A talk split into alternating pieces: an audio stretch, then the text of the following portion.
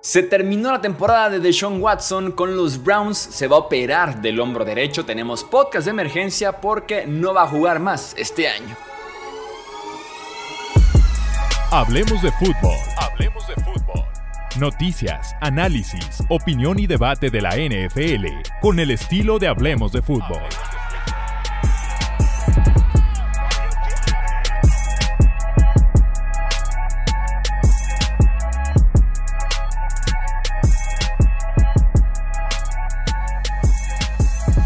Amigos, bienvenidos a una edición más del podcast Hablemos de Fútbol. Yo soy Jesús Sánchez, podcast de emergencia, así que suscríbete para más contenido de ese estilo, incluso cuando son justamente episodios que no esperábamos publicar, pero que la noticia lo merita, porque de Sean Watson se pierde el resto de la campaña 2023 lesionado del hombro derecho. Es una lesión diferente a la que sufrió desde la semana 4 que estuvo fuera, bueno, más bien semana 3 que lo dejó fuera incluso hasta este domingo pasado. Es una lesión diferente, esta requiere de cirugía inmediato, por más que el mismo de Sean Watson intentó hablar con especialistas, con doctores y decirles a mí rehabilitación, inyecciones y me pongo a jugar. Le dijeron, no, por tu carrera, por tu longevidad, tienes que operarte inmediatamente, así que no va a jugar más este año. Es una fractura en un hueso del hombro y un golpe más puede tener consecuencias mucho más graves para el coreback.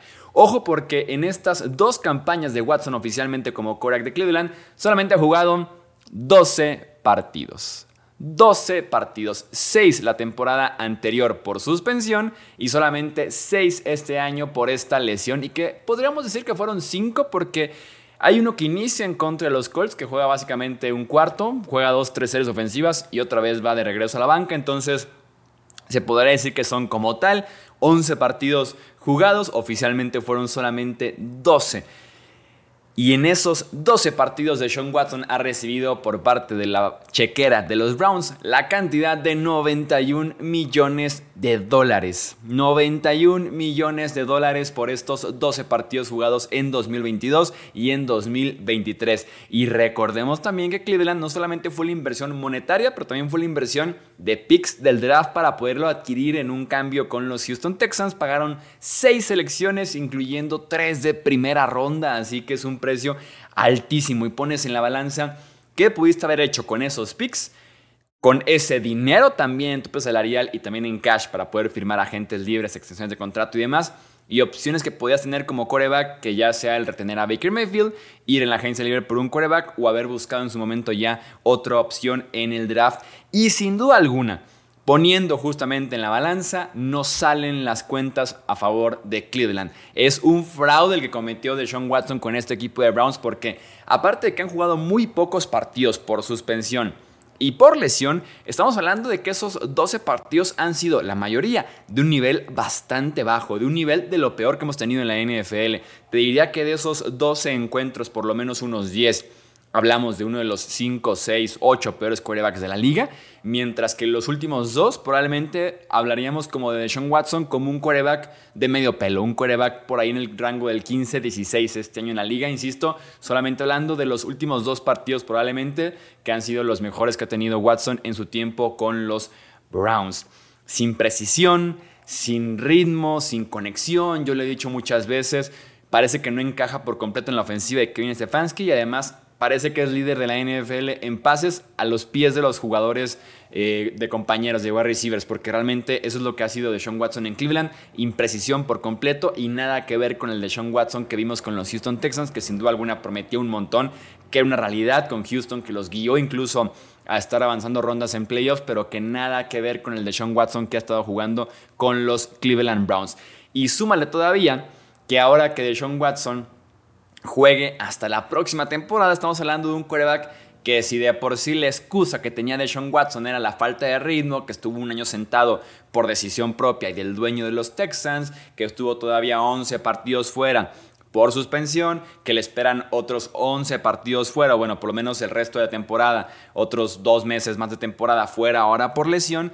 ¿Con qué ritmo va a llegar de Sean Watson a la semana 1 del 2024? ¿Con qué ritmo con, eh, con qué balanza, con qué confianza podemos hablar de Sean Watson de cara a la próxima temporada cuando sigue la inactividad para él, sigue esa falta de ritmo, de estar conectado, de estar en forma, en físico y aparte en forma de juego, ¿no? Eh, hay muchísimas dudas de cara a la próxima temporada y ojo porque se le viene todavía la gorda a los Browns por aquel contrato que firmaron con Deshaun Watson en 2022 cuando recién lo adquirieron en un intercambio con los Houston Texans, ya como les digo, ya le han pagado 91 millones en dos temporadas y todavía le quedan otros tres años más de contrato a cambio de 139 millones de dólares, casi 140 millones de dólares por tres temporadas más que le quedan, de los cuales son 100% garantizados y eso solamente estamos hablando del cash de lo que va a recibir Watson, que son 46 millones de dólares en cada uno de los próximos tres años, 24, 25 y 26. Pero si nos fijamos específicamente en los libros, en el salary cap de los Brownies, es mucho más lo que van a estar ellos pagando por Deshaun Watson. En los próximos tres años, el cap hit o lo que impacta a Deshaun Watson en tope salarial de los Browns es el mismo durante tres años. 63.9 millones de dólares estar cargando con un coreback que no es confiable, que no se puede fiar de él por temas de suspensión, decisiones personales y lesiones y que aparte no está jugando un nivel alto ni siquiera que no merece estar en ese cap hit tan alto que va a estar pagando Cleveland por tener a Deshaun Watson en su roster. Y las excusas se terminaron ya para Deshaun Watson, era para que ya estuviera jugando bien este año. No fue así múltiples lesiones, incluso incertidumbre, que si dijo esto, que los doctores le dijeron que sí, que este más que esperaba que ya jugara, que Sean Watson dijo que todavía no estaba listo, que una semana más, que entreno o no entreno, que juego o no juego, que si fue decisión de Watson no jugar y demás temas que hablamos de hecho ya en un episodio del podcast de esto.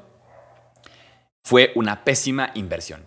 Fue una pésima, pésima inversión desde las tres primeras rondas que le da Cleveland a Houston hasta el contrato de los 230 millones de dólares garantizados, que fue como la forma en la que Cleveland termina de amarrar el intercambio con los Texans y de convencer a Deshaun Watson, y que de momento ha sido un pésimo movimiento para los Cleveland Browns, que ahora tienen una excelente defensiva, probablemente la mejor defensiva de la NFL, segunda, tercera mejor de la NFL este año, y una ofensiva sin Nick Chubb, su mejor corredor, su corredor número uno, uno de los mejores corredores de la NFL actualmente, y también sin su coreback. Y a pesar de que Deshaun Watson estaba jugando un pésimo nivel, por lo menos mejor que el novato Dorian Thompson Robinson, sí es. Entonces, claro que tiene peso la ausencia de Deshaun Watson. Tienen récord de 6-3, son segundos en el norte de la conferencia americana, empatados con los Pittsburgh Steelers.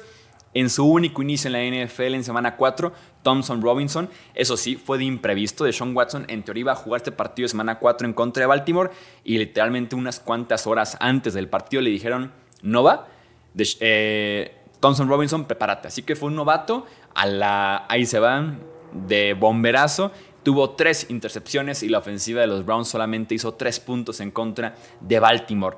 ¿Qué viene para los Browns? Este es el resto de su calendario en contra de Steelers este domingo. Después sigue Broncos, Rams, Jaguars, Bears, Texans, Jets y Bengals. Hablamos de que probablemente partirían como no favoritos en contra de Steelers, Jaguars, Texans y Bengals. Por lo menos son cuatro partidos y en veremos Broncos, y Rams. Realmente solo serían favoritos en contra de Bears y de Jets.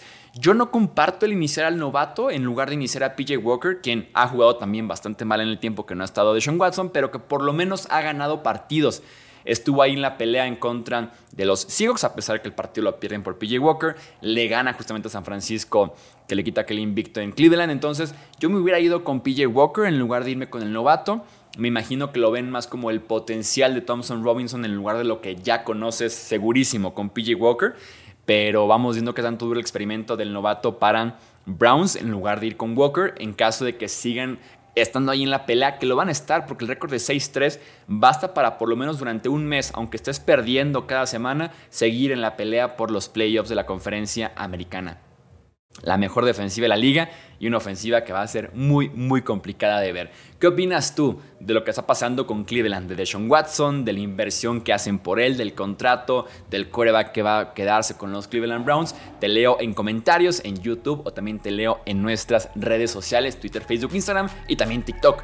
Esto es Hablemos de Fútbol. Yo soy Jesús Sánchez. Hasta la próxima. Gracias por escuchar el podcast de Hablemos de Fútbol.